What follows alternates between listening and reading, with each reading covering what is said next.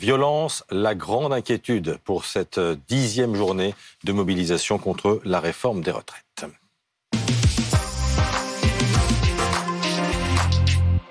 Et on en parle avec le général François Daoust. Bonjour, vous êtes l'ancien directeur de l'IRCGN et du pôle judiciaire de la gendarmerie. Vous êtes également professeur de sciences criminelles à l'université de Cergy Paris. Laurent Neumann et Mélanie Vecchio sont également avec nous sur ce plateau. Mais d'abord, L'information euh, en direct, les premiers blocages qui ont eu lieu euh, très tôt ce matin. Vous allez euh, voir ces images à Aubervilliers. Un dépôt de camions Ben a été bloqué désormais. Hmm. Les manifestants laissent passer un camion tous les quarts d'heure selon nos reporters sur place.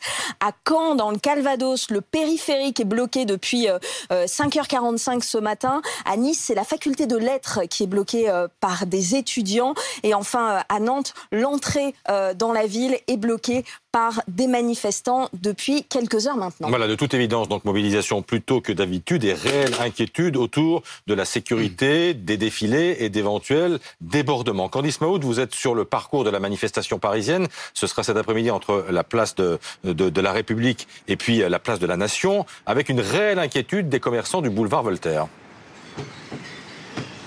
Nous sommes avec Emiliano Tenco. Emiliano, vous êtes là. Emiliano, il est caviste, mais il est justement sur la deuxième partie du parcours et vous sortez quand même tout ce matin. Oui, bonjour. Oui, on sort tout parce qu'on euh, essaie même d'anticiper un peu parce que euh, finalement, euh, on a besoin quand même de travailler.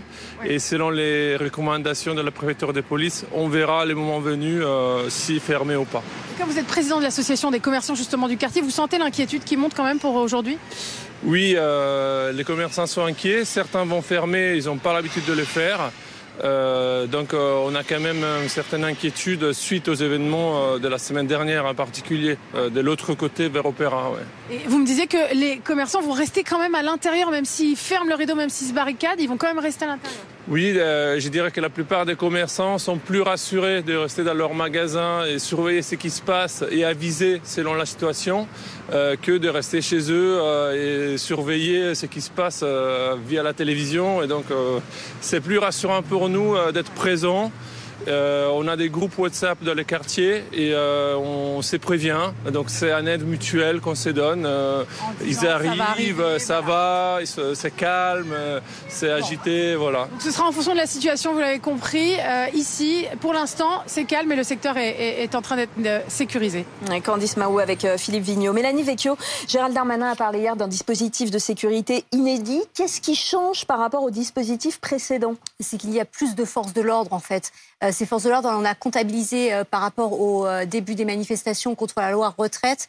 c'est effectivement un dispositif qui est conséquent, 13 000 forces de dans toute la France. Dans toute la France et 5500 à Paris.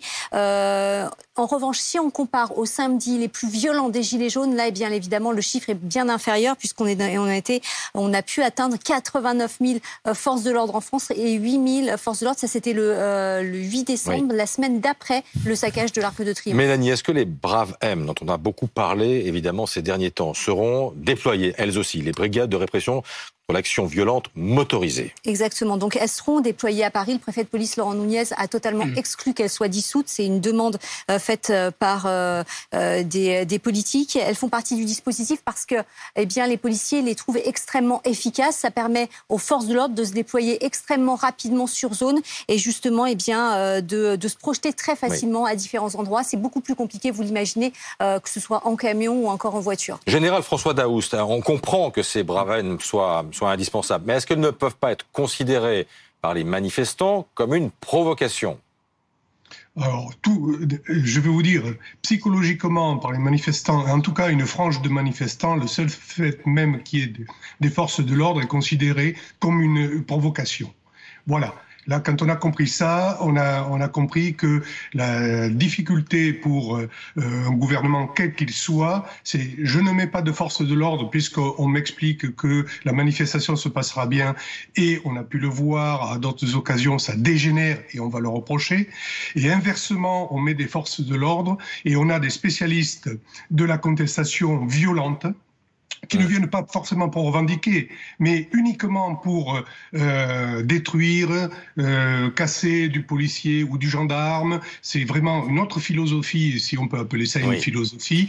Et de à ce moment-là, on va dire oui, mais les forces de l'ordre ont été violentes, ce n'est pas normal. On voit bien que c'est entre le marteau et l'enclume, mais il faut, l'État doit être là, quel qu'il soit, parce qu'il y a des citoyens qui veulent manifester d'une manière normale et autorisée, et il y a des citoyens qui veulent que leurs leur biens et leurs personnes ne soient pas agressés. Mais François Daou, c'est quand même une chose qu'on comprend pas. Enfin, on raconte, j'ai l'impression, c'est-à-dire qu'il y a des casseurs, en l'occurrence un millier de casseurs s'infiltrer. Enfin, l'histoire, elle est déjà écrite pratiquement. Un millier de casseurs qui vont s'infiltrer dans, dans, le cortège, et on nous dit qu'on peut pas les repérer, qu'on peut pas anticiper, qu'on peut pas les nasser. Euh, pourquoi? La difficulté, quand vous avez une foule de plusieurs milliers de personnes et que euh, ce genre de casseurs se diffuse, ils n'arrivent pas en, en bloc constitué.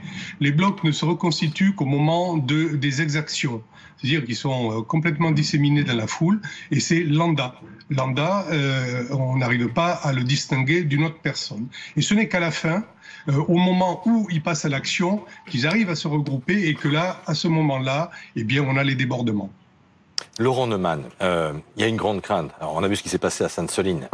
Et en fait, on redoute vraiment euh, un drame du même type cet après-midi dans la manifestation parisienne. Absolument. Et d'abord, on se dit quand même rétrospectivement, heureusement que la visite du roi Charles a été euh, annulée. Mmh. Vous imaginez s'il avait fallu sécuriser un voyage d'État en même temps avec 12 ou 13 000 policiers mobilisés sur l'ensemble du territoire? Oui, il y a une vraie peur au plus haut sommet de l'État. Et pas seulement chez les responsables politiques, mais chez les responsables syndicaux également. Il y a la peur à cause de ce qui s'est passé à Sainte-Soline, à cause des informations recueillies par le renseignement euh, territorial, parce qu'on a déjà anticipé le fait qu'aujourd'hui, il y aurait sans doute beaucoup plus de jeunes dans la mhm. manifestation, non pas euh, euh, la jeunesse calme et qui défend pour défendre la, réforme des retraites ou contre la réforme des retraites, non, une jeunesse extrêmement militante, sans doute radicalisée, et qui pourrait se mêler à des échauffourées. Donc ça, mis bout à bout, crée une vraie crainte, et j'en ajoute une autre quand même, qui pourrait faire basculer le scénario, c'est s'il a un des manifestants blessé gravement à Sainte-Soline. Alors ça aussi, c'est un vrai sujet, François Daoust. Quand le ministre de l'Intérieur demande aux policiers et gendarmes une réponse proportionnée euh, aux violences, lorsqu'on est face à des jeunes, quelle réponse peut-on formuler? La réponse, c'est euh, déjà de, résister à une agression majeure. C'est de protéger euh, ceux qui sont autour. Et euh, on, voit toute la difficulté qu'il peut y avoir entre un jeune qui se laisse entraîner parce que il est. Oui, mais dans le feu de l'action, comment on fait? Exactement. Mais ben, justement, la difficulté, c'est l'entraînement qu'ont les forces de l'ordre à résister le maximum à euh, toutes ces provocations et à, essayer d'interpeller les quelques meneurs de façon à calmer le jeu. La difficulté, mmh. elle, est, elle est là. C'est dans cette la proportion, c'est on va pas sortir des armes, on va pas, mais il faut avoir une réponse. S'il n'y a pas de réponse, vous aurez les mêmes personnes qui vont stigmatiser les forces de l'ordre, qui vont les stigmatiser parce que la réponse ne sera pas là. Et euh, ce n'est pas simple. Hein.